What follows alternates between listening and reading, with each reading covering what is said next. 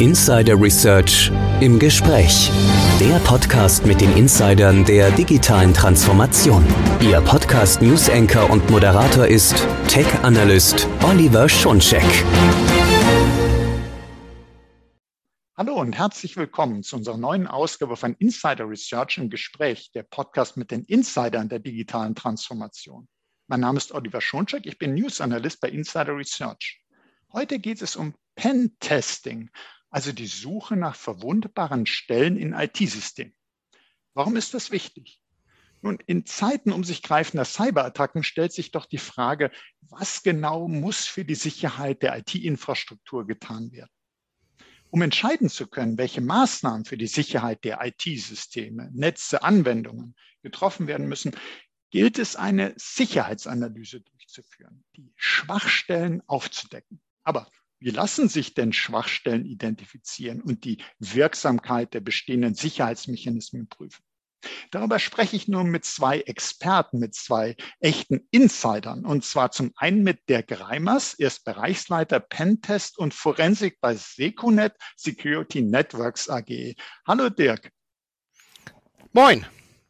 Hallo. Und ich habe es ja schon verraten, ich spreche mit zweien. Wir haben also einen zweiten Insider. Und zwar ist das Yannick Pefni. Er ist Teamleiter Incident Response und Forensik bei Seconet Security Networks AG. Hallo Yannick. Hallo in die Runde. Hallo. Schön, euch beide im Podcast zu haben. Und ich habe es im Intro äh, ja kurz erwähnt und habe gesagt, um sich greifende Cyberattacken. Das heißt, äh, wir alle wissen das aus den Schlagzeilen, ihr wisst es aus dem täglichen Geschäft die Cyberattacken, das nimmt immer mehr zu. Und bei Cyberattacken, das wissen wir, werden Schwachstellen in IT-Systemen ausgenutzt. Zumindest hat man das so schon mal gehört. Schwachstellen werden ausgenutzt. Und wenn jetzt die Cyberattacken zunehmen, kann man sagen, dass auch die Schwachstellen zunehmen? Heißt das also, die Unternehmen werden immer verwundbarer? Wie kann man sich das vorstellen? Wie ist da die Entwicklung? Naja, ich würde mal so anfangen generell haben wir immer mehr IT. Das heißt natürlich auch, dass wir mehr alte, mehr billige, mehr vernetzte IT haben. Das heißt, Administratoren kommen zum Beispiel manchmal mit dem Patchen oder mit dem äh, sicheren Konfigurieren einfach nicht hinterher.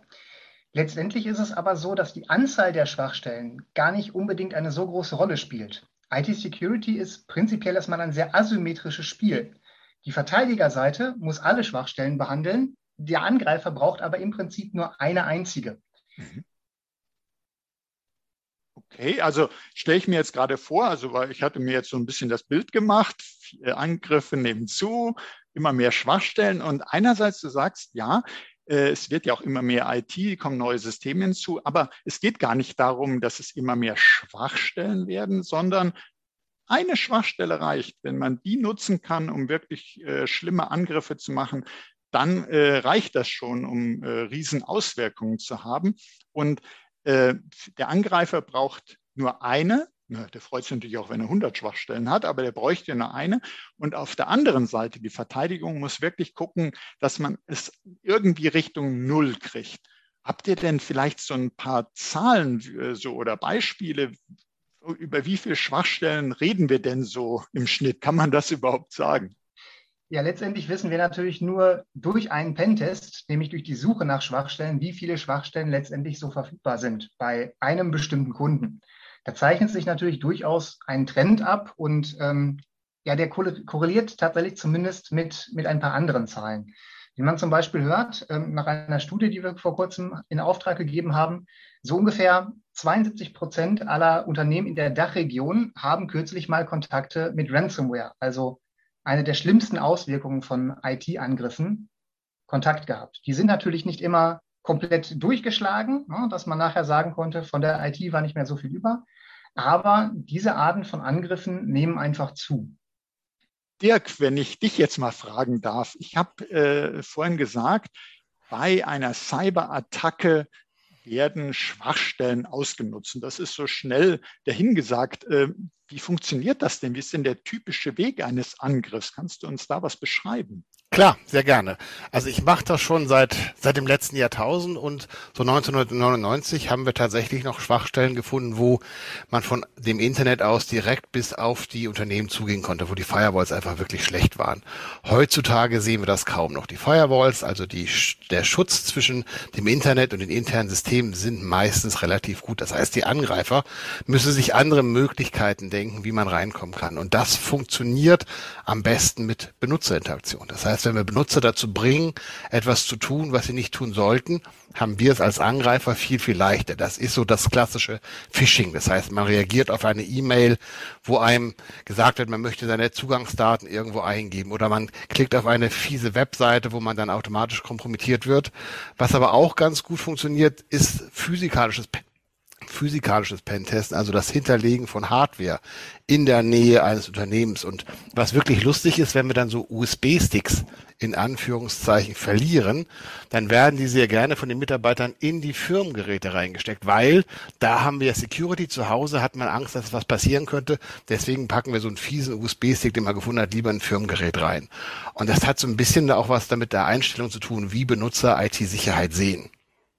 Mhm. Also ähm, kann ich schon mal, der kann ich das schon mal so äh, verstehen. Äh, es ist nicht so, dass man sagen würde, die technischen Schwachstellen, die liegen jetzt offen herum und das ist ganz leicht zugänglich, sondern heutzutage zum Beispiel die Firewalls, die äh, schützen da schon sehr viel. Aber neben den technischen Schwachstellen gibt es halt auch die sogenannte Schwachstelle Mensch. Und das versucht man eben auszunutzen. Da hilft auch die Firewall nicht. Man sagt ja immer so schön, der Mensch soll zur Human Firewall werden. Das versucht man alle.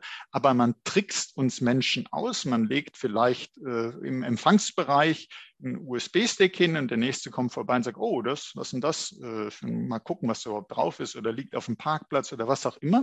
Also sozusagen über Hardware oder eine spannende äh, E-Mail, wo es dann heißt, äh, hier ist die Gehaltsliste äh, wer mal gucken will und dann wird draufgeklickt und dann äh, startet der Angriff, weil der Angreifende die Berechtigungen des Opfers ausnutzt. Äh, Völlig korrekt. Mhm.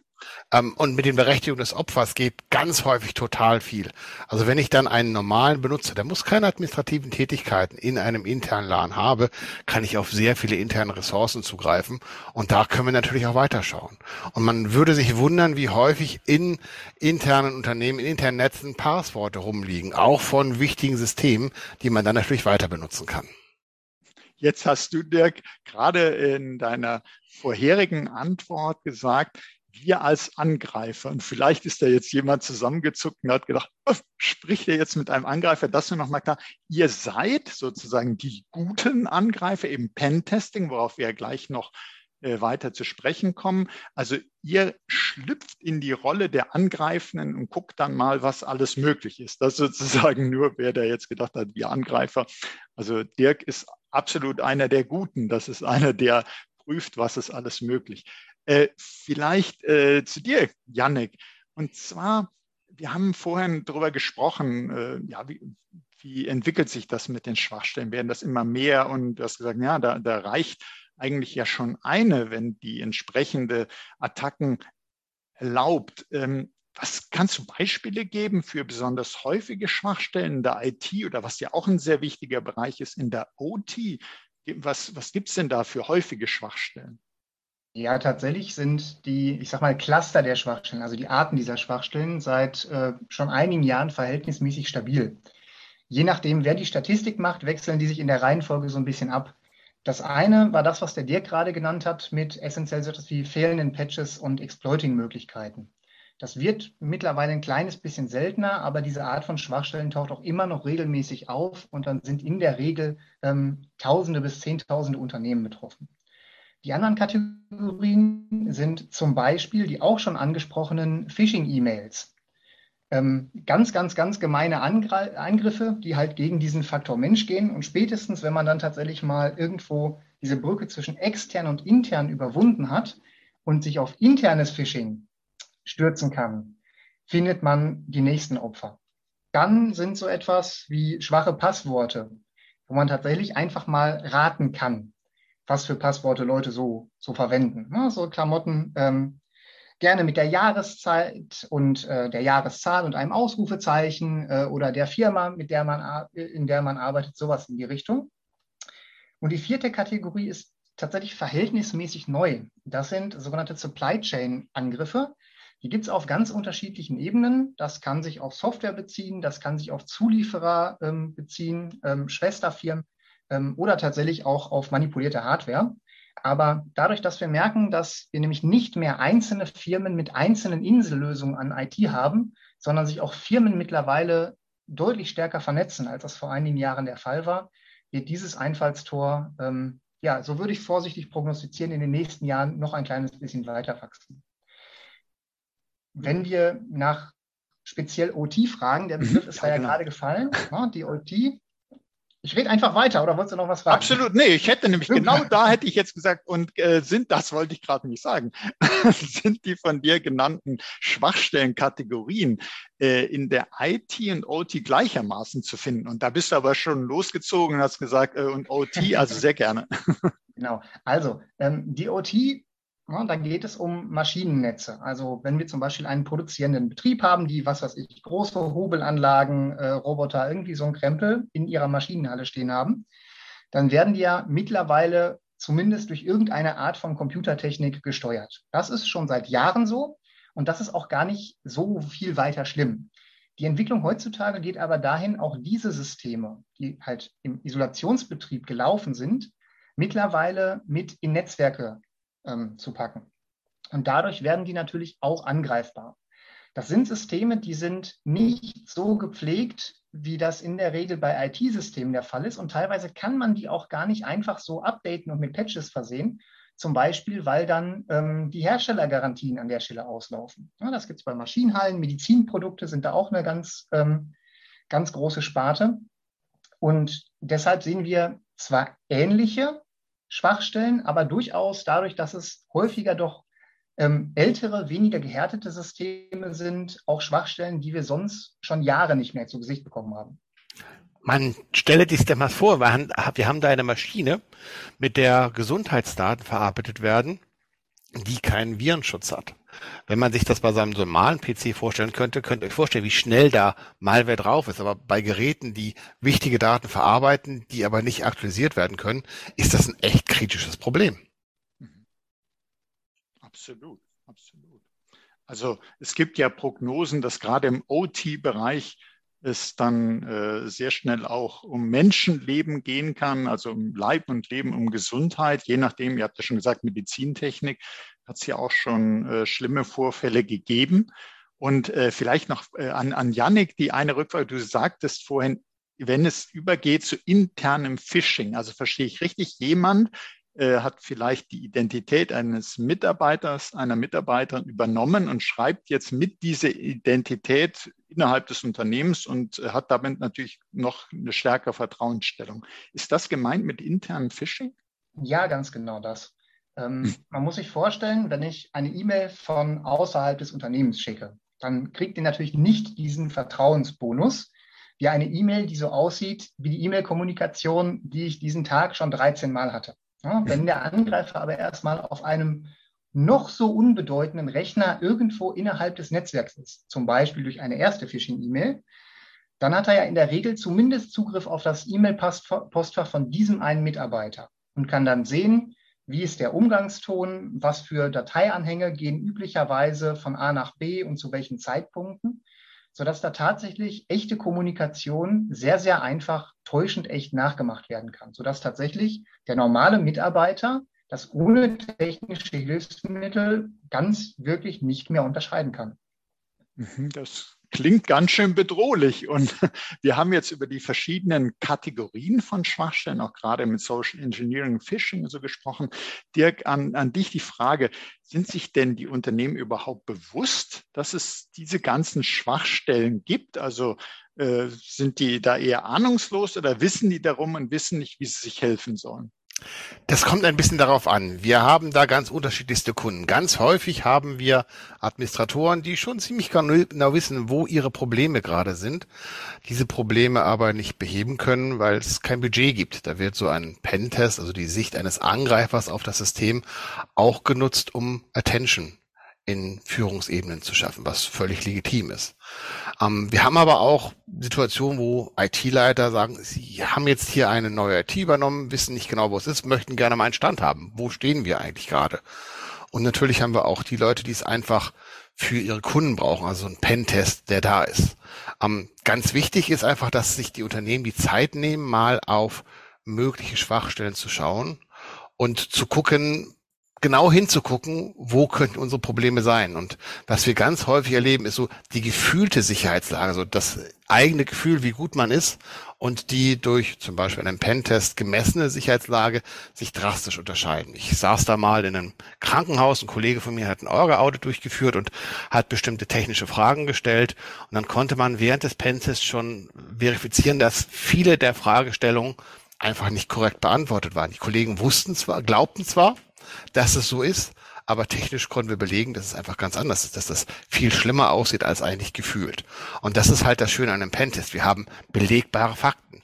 Wenn ich ähm, einem Kunden sage, du hast hier eine Schwachstelle und wenn ich auf den Knopf drücke, ist das System aus, dann kann ich das nachweisen, indem ich auf den Knopf drücke. Die meisten wollen das nicht, aber ich kann halt sehr gut belegen, dass die Aussagen, die wir treffen, einfach wahr sind. Das ist bei Audits immer ein bisschen schwieriger. Mhm. Tatsächlich eine ganz kuriose Sache. Ich sage manchmal so ein kleines bisschen flapsig, 50 Prozent von meinem Job ist einfach nur hingucken und dann sieht man die ersten Schwachstellen. Und zumindest 50 Prozent davon hat mir vorher irgendjemand gesagt, nee, das ist eigentlich bei uns nicht so.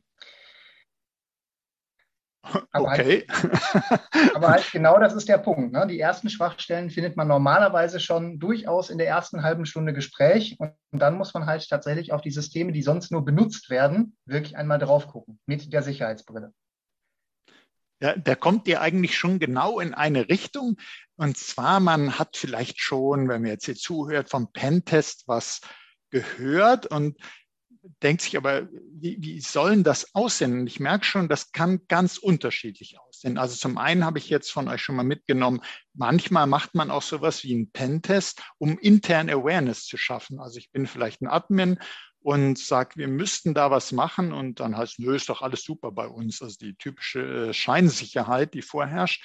Und dann sagt man ja, dann gucken wir doch mal hin. Aber ihr habt auch gesagt, es kann sein, dass man im Gespräch schon fast, also dass man merkt, hm, die glauben, das ist so, aber ich, ich sehe es schon fast. Das stimmt gar nicht, was die denken. Äh, also Pentest ist durchaus auch, wenn ich das richtig sehe, vielleicht kannst du, Janik, das noch mal ein bisschen ausführen, äh, dass, dass ihr wirklich auch erstmal sprecht. Also es ist nicht nur, dass man hingeht und sagt, äh, jetzt macht man hier heimlichen Hacking, natürlich im Kundenauftrag, sondern es hat auch damit zu tun, dass man überhaupt mal vorfühlt, mit den Kunden spricht und schaut, wo meinen die zu stehen? Äh, wo, wo gibt es Aussagen, die einfach offensichtlich gar nicht zutreffen? Also das gehört auch zum Pentest, zu so einer Sicherheitsanalyse dazu, oder? Ich sage mal ja und nein. Es gibt natürlich ganz, ganz viele unterschiedliche Arten von Pentests. Und es gibt tatsächlich durchaus Situationen, wo uns beispielsweise ein Geschäftsführer beauftragt und sagt, okay Jungs, dann legt mal los. Nee, nee, sagt der internen IT mal nicht Bescheid, dann können wir den auch direkt gleich ein bisschen auf den Zahn fühlen, ob die ihren Job ordentlich machen oder ein externer Dienstleister oder sonst irgendwie sowas. Das ist allerdings tatsächlich verhältnismäßig selten. Somit der erste Schritt in einem Pentest ist, sich ordentlich darüber zu unterhalten, was genau man sich eigentlich angucken soll. Das sogenannte Scoping. Wir dürfen ja tatsächlich zum Beispiel dann auch wirklich nur die Systeme des Auftraggebers untersuchen. Alles andere wäre dann nämlich tatsächlich illegales Hacking. Und das wollen wir natürlich nicht. Und ebenso wollen wir natürlich auch nur die Systeme untersuchen, von denen wir wissen, dass sich da der Auftraggeber für die Ergebnisse interessiert ähm, und dass sein Produktivbetrieb dadurch nicht gefährdet wird, wenn wir uns diese Systeme angucken. Also beginnt man in der Regel mit einem verhältnismäßig offenen, aber durchaus in Bezug auf IT-Sicherheit gerichteten Gespräch. Und wie der Dirk gerade schon sagte, es kommt durchaus vor, dass ähm, dem einen oder anderen äh, Administrator oder IT-Beauftragten dann bei unserer Art der Fragen schon durchaus klar wird, ja, offensichtlich haben wir da ein Problem, was wir so in der Art und Weise vorher nicht gesehen haben. Okay. Fun am Rande, vielleicht ganz kurz dazu. Wir haben auch zwei, drei Kunden, wenn die IT weiß, dass ein Pentest kommt, dann werden einzelne Systeme ausgeschaltet. Also ich habe tatsächlich einen Kunden gehabt, am bezeichnenderweise auch ein Krankenhaus, der hat immer wieder ein Gerät abgebaut, physikalisch abgebaut, wenn der Pentest kam und kaum waren wir weg, ist es wieder aufgebaut worden. Das ist also nicht die Idee, wie man sich das vorstellt. Also unsere, unser Ziel ist auch nicht, irgendjemand zu sagen, dass er einen schlechten Job gemacht hat, sondern üblicherweise sind die Administratoren, mit denen wir reden, sehr gut in ihrem Job. Sie haben nur möglicherweise gar nicht die Zeit, das alles zu tun, was zu tun ist. Und wir sind halt echt gute Schwachstellenfinder. Und wenn wir dann sehr effizient den Kollegen sagen, hier und hier solltet ihr bitte mal etwas genauer schauen, dann hilft das allen. Also ich finde es auch immer sehr unglücklich, einen Pentest an der Administration vorbeizumachen. Das gibt an so vielen Stellen böses Blut und es hilft meistens nicht. Man muss auch wirklich dazu sagen, in der Regel sind die Administratoren nicht schuld. Äh, die sind durchaus in ihrem Bereich kompetent genug. Teilweise haben sie Probleme vor einer ganzen Weile auch schon durchaus angesprochen und würden da gerne tätig werden, haben aber die Mittel nicht, ob jetzt Zeit, Personal, Lizenzen, was auch immer. Und ein ganz, ganz wichtiger Punkt, ähm, bei den Administratoren, die nicht schuld ist, ist genau diese schon einmal angesprochene Sicherheitsbrille. Ein Administrator hat in der Regel die Aufgabe, dafür zu sorgen, dass Dinge funktionieren. Und wenn ein kleines bisschen was extra funktioniert, dann ist das eigentlich aus funktionaler Sicht gar nicht so wirklich schlimm. Aus Sicherheitssicht ist im Prinzip alles, was zusätzlich zu dem funktioniert, was funktionieren muss, einfach nur zusätzliche Möglichkeiten für den Angreifer. Ob der die für was benutzen kann, ist eine andere Frage. Aber die einfachste Sicherheitsdefinition ist im Prinzip, alles, was muss, das darf und alles, was nicht muss, darf auch nicht. Ich habe da direkt ein Beispiel aus einem ganz aktuellen Pentest, den ein Kollege macht. Da geht es darum, ein Webportal sich anzuschauen. Und wenn man sich anmeldet, dann wird halt an den Webserver ein Request geschickt mit der Kunden-ID und ähm, man kriegt dann halt für diese Kunden-ID die entsprechenden Daten. Das Faszinierende ist, dass dieser Request halt, wenn Kunden-ID gleich so und so ist, wenn man den ändert und sagt, wenn es irgendeine Kunden-ID gibt, die größer ist als null, dann werden plötzlich sämtliche Kundendaten aus diesem Portal ausgelesen. Das ist eine Zusatzfunktion, die möglicherweise so nicht gedacht ist, aber aus Security-Sicht katastrophal ist, weil wir plötzlich sämtliche Kunden-E-Mails haben zum Beispiel, sämtliche Kunden-IDs und damit dann zum Beispiel die E-Mail-Adressen von anderen Kunden ersetzen können und das ist auch jedem klar, wenn ich eine E-Mail-Adresse von einem Kunden ändern kann, kann ich dann über die klassische Passwort zurücksetzen Funktion, die das Passwort dann an meine E-Mail-Adresse schickt, jeden Account übernehmen. Und das ist wirklich nicht cool, was da gelaufen ist, diese Zusatzfunktion. Also sieht man schon, äh, wie aus einer Schwachstelle, wie das, wie man sozusagen die Kundendaten durch eine veränderte Abfrage so plötzlich massenhaft auslesen kann, wie da plötzlich so eine Datenpanne, ein Verstoß gegen die Datenschutzgrundverordnung daraus werden kann, dass plötzlich Kundendaten zugänglich werden, Dritten, die das gar nicht dürfen. Keine schöne Sache.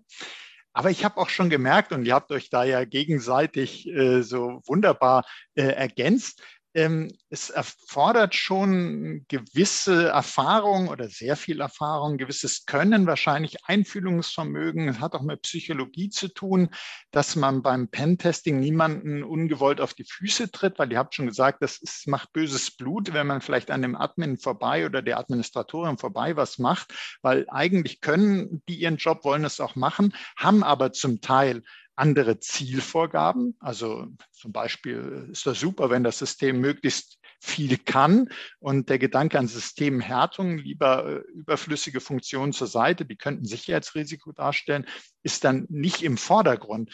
Und das ist aber nicht aus Absicht so, sondern einfach die Ziele, die genannt werden. Das erste ist, das soll wirklich super funktionieren. Hohe Performance und Security steht eben dann als Zielvorgabe nicht ganz oben. Aber meine Frage an dich, Janik, und gern auch an Dirk, weil ihr ergänzt euch da sehr schön.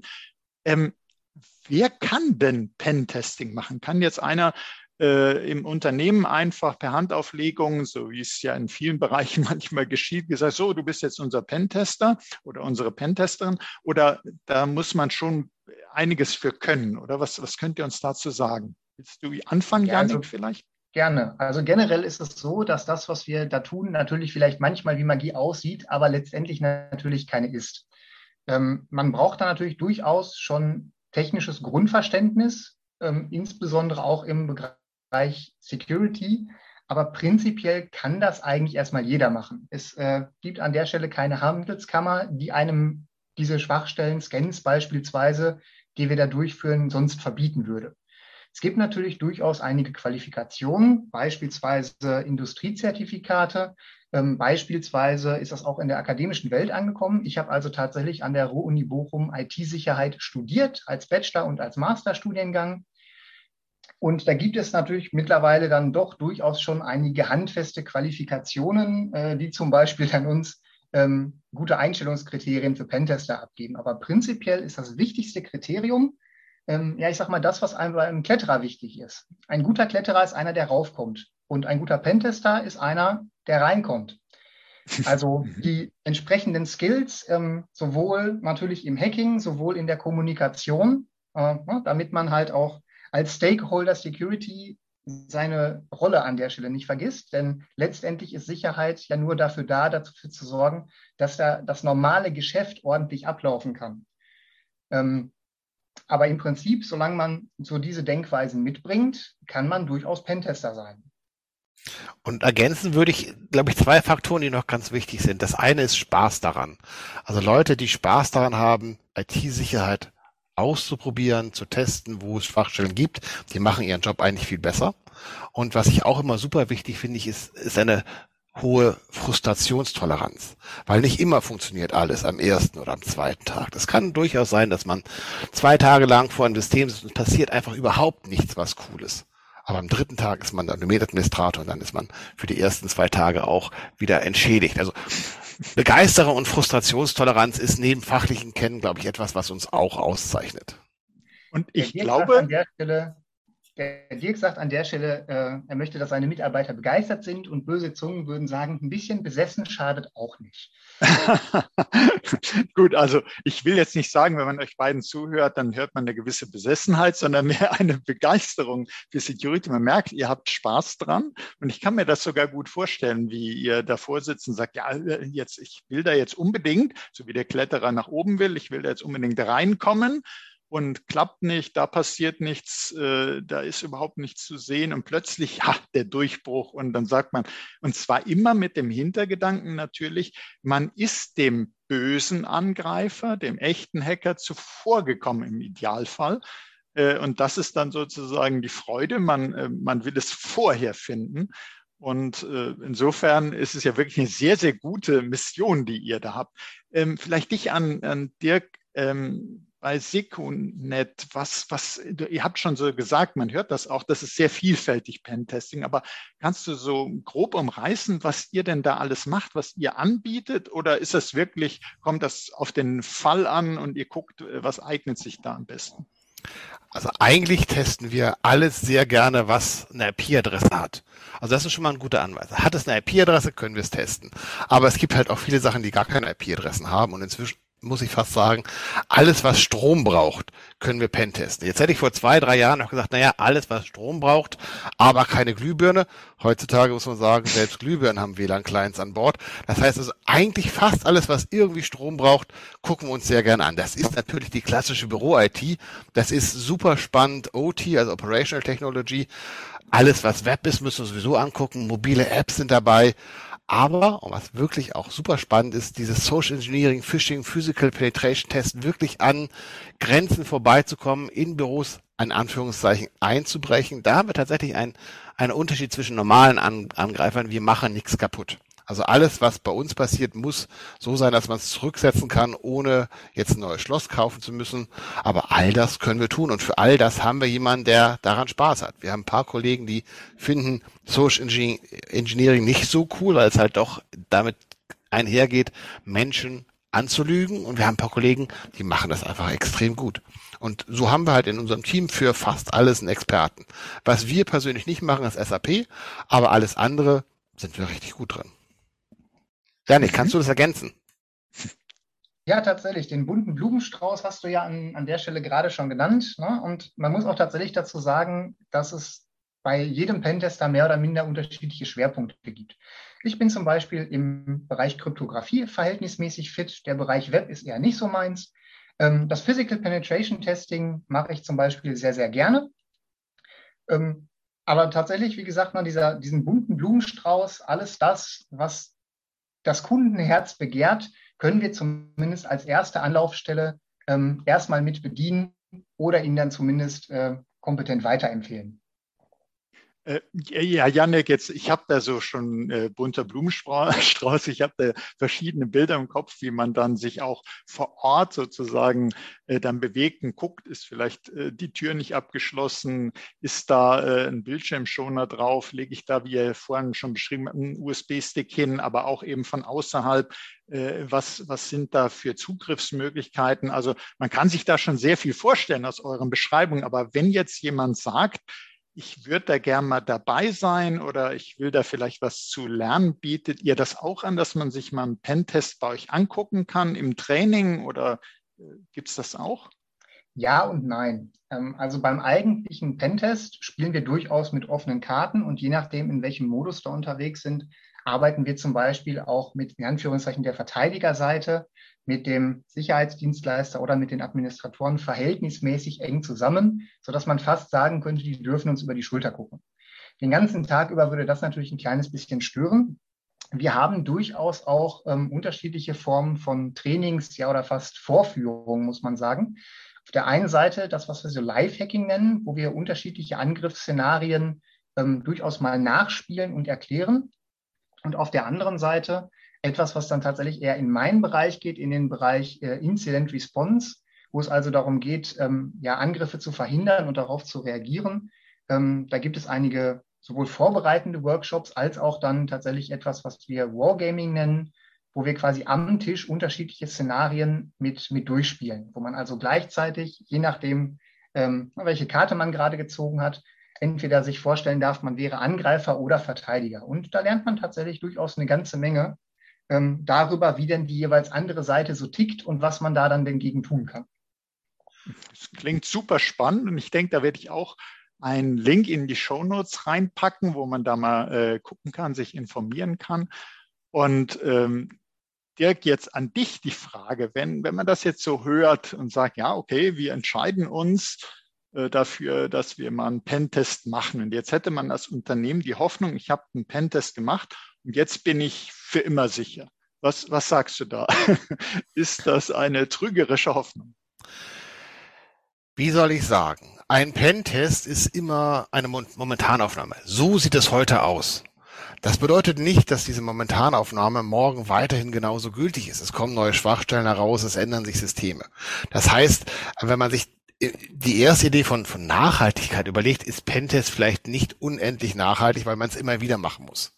Auf der anderen Seite, wenn ich mir überlege, dass ähm, teilweise Kunden gehackt werden, komplett verschlüsselt werden, auf keine Daten mehr zugreifen können, dann hätte ich mir doch gewünscht, dass vorher mal ein Pentest gezeigt hätte, wo Schwachstellen liegen, nämlich genau die Schwachstellen, die Angreifer gerne ausnutzen, die dann behoben worden werden. Und vielleicht ist es dann einfach so, dass der Angreifer, der kommt, es zu schwierig findet, in das gerade frisch geprüfte Unternehmen einzudringen und sich jemand anderen sucht. Insofern kann natürlich ein Pentest dafür sorgen, dass ich in Zukunft weniger Geld Geld ausgeben muss, als ich das machen müsste, wenn ich angegriffen werde.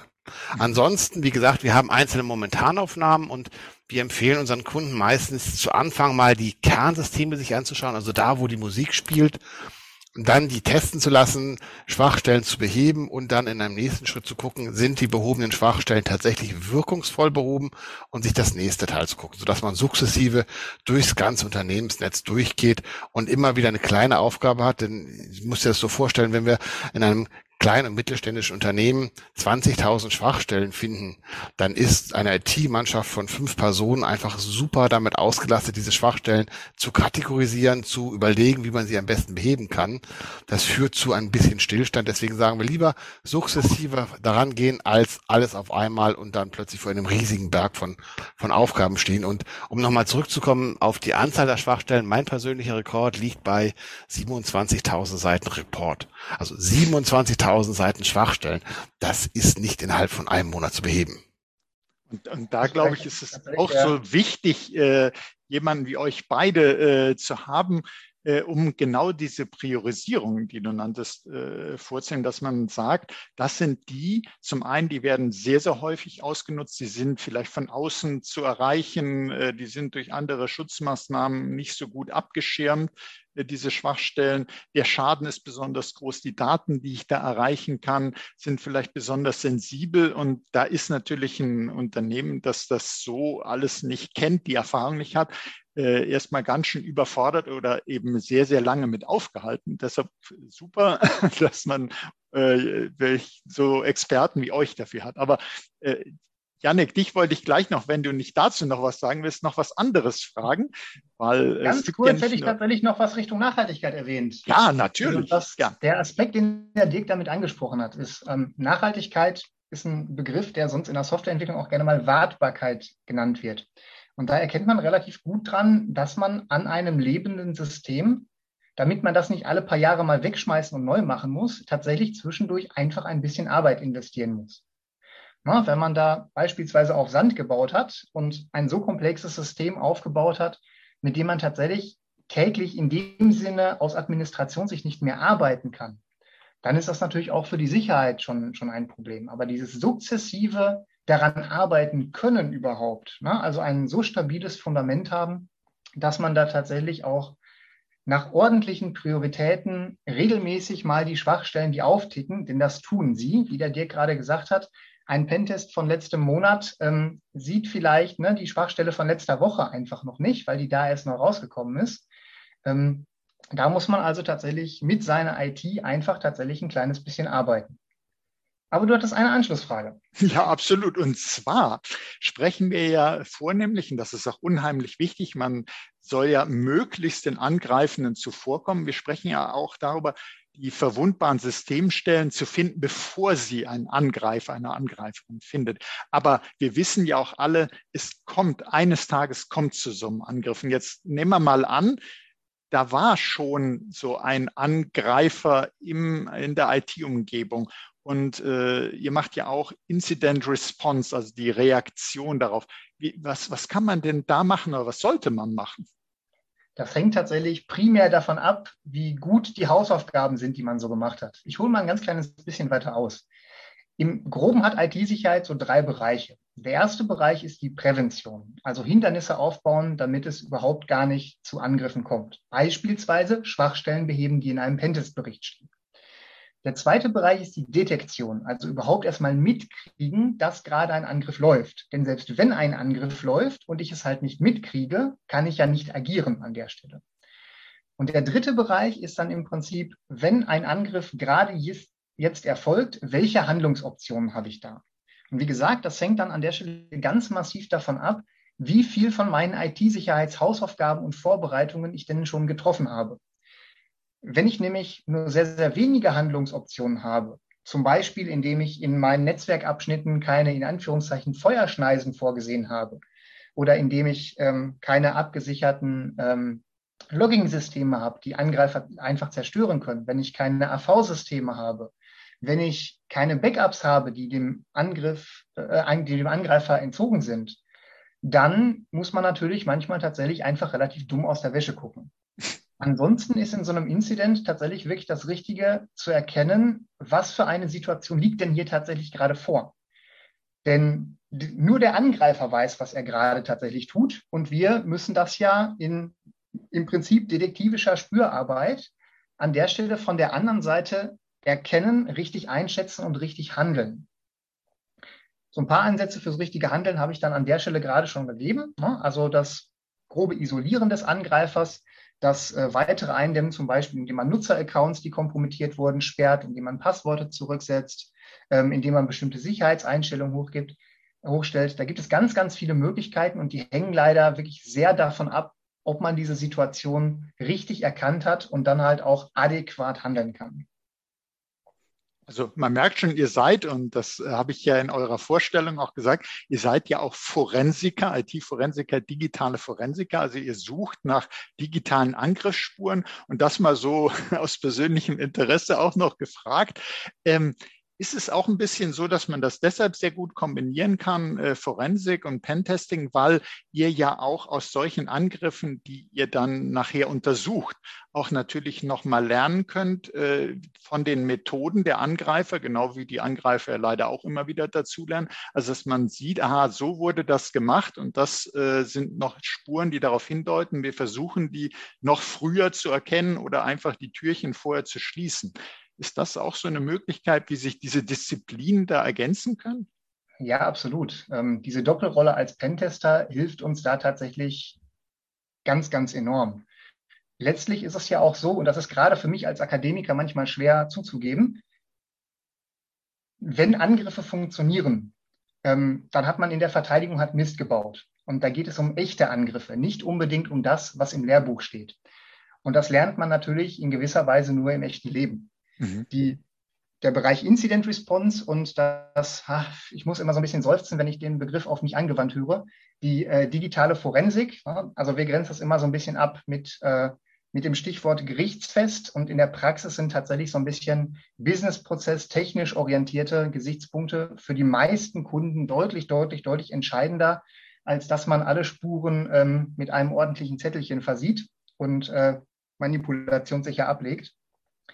Aber da lernen wir tatsächlich regelmäßig ähm, eine ganze Menge spannende Dinge, die zum anderen, zum einen natürlich die Pentest-Kollegen auch immer brennend interessieren, zum anderen aber einen auch auf äh, gute Ideen bringen, wie denn praktische Angriffe oder die nächsten Pentests denn so verlaufen könnten. Vielleicht noch schnell zum Schluss, Janek. Wir haben ja zwischendurch über Ransomware gesprochen, weil das eben eine der äh, schlimmsten Cyberbedrohungen schlechthin gegenwärtig ist und leider schon seit einiger Zeit und leider auch äh, noch für längere Zeit, wie es zu befürchten ist. Was, was wäre denn da die Empfehlung? Wie, wie kann man sich am besten vorbereiten, um solche Angriffe so weit wie möglich zu verhindern? Oder was kann man tun, um die Auswirkungen möglichst gering zu halten? Ja, also zuerst mal muss man natürlich sagen, wenn wir dieses Stichwort Ransomware in den Raum schmeißen, dann gibt es da natürlich durchaus ein Spektrum. Ne? Eine reinkommende E-Mail, wo ein Ransomware-Trojaner drin wäre, die aber nicht angeklickt wird, ist so das untere Ende von Betroffenheit durch Ransomware. Ne? Da passiert halt nichts Schlimmes, wenn jemand geklickt hat. Wenn dann jemand geklickt hat, wird es natürlich schon deutlich kritischer, aber auch da kann es durchaus sein, dass mehr oder minder nur dieser einzelne Rechner betroffen ist. Es waren so die äh, Kategorie 2005 Ransomware, sende mir 500 Euro per PayPal oder ich erzähle dem FBI von irgendetwas. Ne? Bis hin natürlich zum absoluten Supergau ähm, der Komplettverschlüsselung der eigenen IT-Infrastruktur ohne Backups. Ähm, und ne, abhängig davon, wo man sich auf diesem Spektrum gerade ähm, befindet, sind natürlich auch andere Maßnahmen ähm, letztendlich angemessen. Ganz allgemein im Vorfeld viel viele Hausaufgaben, ähm, die natürlich im Bereich der IT-Sicherheit, ne, sowohl in der, ähm, in der Verhinderung von Angriffen, in der Detektion, in der Reaktion, da kann man viele, viele Sachen machen. Der eine mit Abstand am wichtigsten Tipp für das Thema Ransomware ist allerdings Backups. Ähm, und Backups da an der Stelle tatsächlich automatisch getestete Wiederherstellung und ganz, ganz wichtig, ähm, das Stichwort ist an der Stelle immer Offline-Backups, manchmal auch Write-Only-Backups halt Backups, die ein Angreifer, selbst wenn er im internen Netzwerk ist, nicht einfach so zerstören kann. Denn, das muss man auch dazu sagen, das gehört mittlerweile zum ganz normalen Standard-Modus operandi nahezu jeder Ransomware-Gruppe, dass die versuchen, auf Datensicherung, auf Backups zuzugreifen und diese ebenfalls entweder zu verschlüsseln oder zumindest zu zerstören. Aber in, bis auf den aller, aller schlimmsten Ransomware-Fällen helfen gute Backups ganz maximal weiter. Und wenn ich nur einen Tipp zu dem Thema geben dürfte, dann wäre das der. Wenn ich noch einen zweiten Tipp geben darf, ähm, dann ist das so, ich sag mal, kurz zusammengefasst unter dem Stichwort, tu nichts Dummes. Manche strategischen Entscheidungen, wie halt zum Beispiel die doch sehr, sehr stark zunehmende Vernetzung, ähm, naives äh, Internet of Things, IoT, ähm, sehr, sehr, sehr komplexe Systeme oder auch die starke Abhängigkeit von IT-Dienstleistern können natürlich das Risiko und die eigene Handlung, also das Risiko steigern und die eigene Handlungsfähigkeit minimieren. Aber das ist dann tatsächlich eine wirklich tiefere Diskussion. Das mhm. Stichwort Backups reicht, glaube ich, für den ersten Wurf. Absolut, das ist äh, wirklich ganz, ganz wichtig, dass man mit AirGap, also dass man Offline-Backups, die eben nicht im Zugang sind, weil die Angreifer suchen sich ganz genau die inzwischen zuallererst, äh, um jede Möglichkeit zur Wiederherstellung zunichte zu machen. Und euch beiden, Dirk und Janik, möchte ich wirklich ganz herzlich danken. Man sieht, ihr seid mit Freude äh, und Begeisterung an der Sache. Und das finde ich bei Security so wichtig. Es ist oftmals, wird, denkt man, das ist so ein trockenes Thema und es ist ein Thema, das muss halt sein, weil da gibt es diese bösen Angreifer. Äh, aber das Ganze kann Spaß machen, weil man weiß, man tut da wirklich was Gutes und Sinnvolles. Und es ist natürlich auch eine Herausforderung im Pentesting. Schafft man das aber immer mit dem Ziel, früher zu sein als der, der es nicht gut mit dem Unternehmen meint. Und deshalb herzlichen Dank euch, an euch beide. Es hat mir wirklich sehr viel Spaß gemacht. Und äh, zu diesem Podcast werden, wie erwähnt, Shownotes auch noch erscheinen, wo man noch mal einige Sachen nachschauen kann. Und ich möchte Ihnen, liebe Hörerinnen und Hörer, herzlich danken für Ihr Interesse an diesem wirklich wichtigen Thema und an der Security die manchmal trocken erscheint, aber wie wir gehört haben, überhaupt nicht trocken sein muss, sondern wirklich Spaß machen kann. Seien Sie deshalb auch das nächste Mal dabei, wenn es heißt Insider Research im Gespräch. Und wenn es Ihnen gefallen hat, teilen Sie doch diese Folge in den sozialen Netzwerken, abonnieren Sie unseren Podcast. Sie finden uns auf allen führenden Podcast-Plattformen. Das war Oliver Schoncheck von Insider Research im Gespräch mit Dirk Reimers und mit Janik Peffny von Seconet Security Networks AG. Herzlichen Dank an euch beide. Gern geschehen. Sehr gerne.